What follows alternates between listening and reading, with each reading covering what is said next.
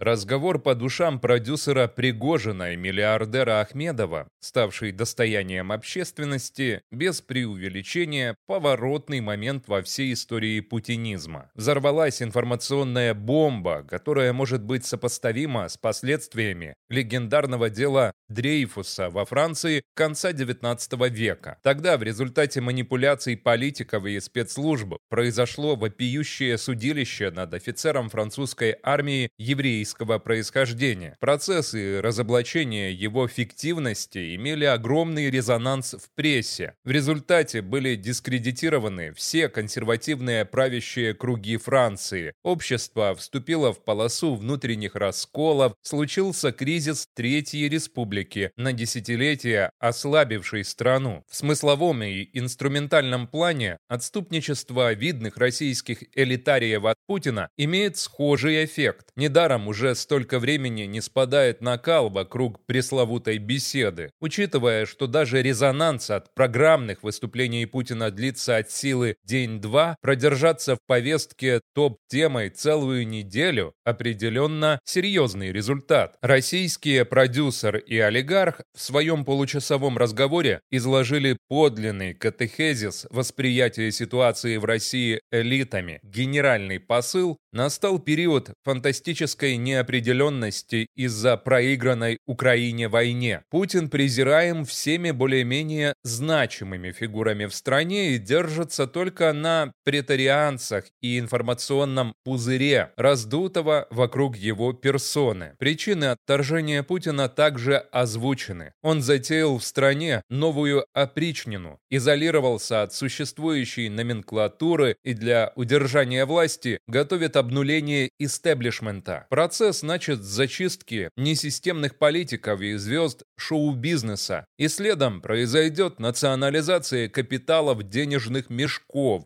они, к слову, не могут даже бежать на Запад, ведь воспринимаются там как лоялисты режима, а потому попадают под санкции. Между тем, в позиционировании Путина как сатаны и предателя кроются ростки грядущих перемен. Закрепление за ним подобных определений делает Путина удобным козлом отпущения, на которого можно повесить все. Слив дубайского разговора выглядит пробным шаром для выявления масштаба разобщенности и общего количества желающих примкнуть к будущему временному правительству. В России формируются мощные антиправительственные центры и идут закулисные переговоры на предмет выработки программы действий с целью вывести страну из глухого тупика. Спираль молчания постепенно разворачивается, поскольку все больше властимущих осознают, всех не пересажают и не передавят. Напротив, нужно объединяться и переходить к действиям. Но страх повторения Сенатской площади все еще давлеет. С другой стороны, в случае успеха самые смелые заговорщики сорвут большой куш и станут народными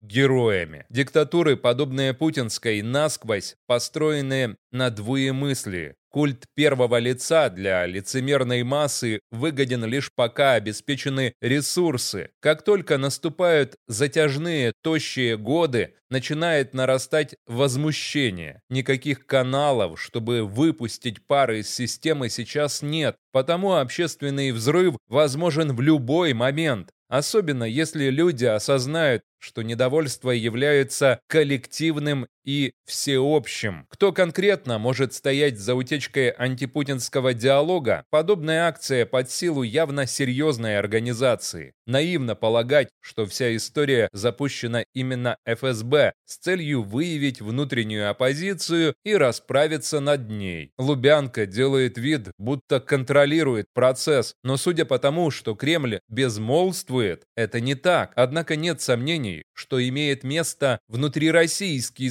слив, дабы беззастенчиво намекнуть на возможность повторения известных событий 1917 года. Тогда крупная буржуазия свергла 300-летнюю диктатуру самодержавия за несколько дней на фоне упадка России от бессмысленной войны. Ну что, можем повторить? Пора бы уже.